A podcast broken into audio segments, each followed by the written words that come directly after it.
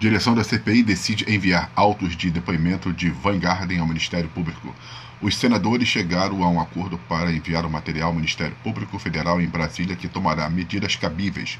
O relator da CPI, Renan Calheiros, pediu que o ex-secretário Fábio Van Garten fosse preso, mas o presidente da comissão, Omar Aziz, se recusou a dar voz de prisão.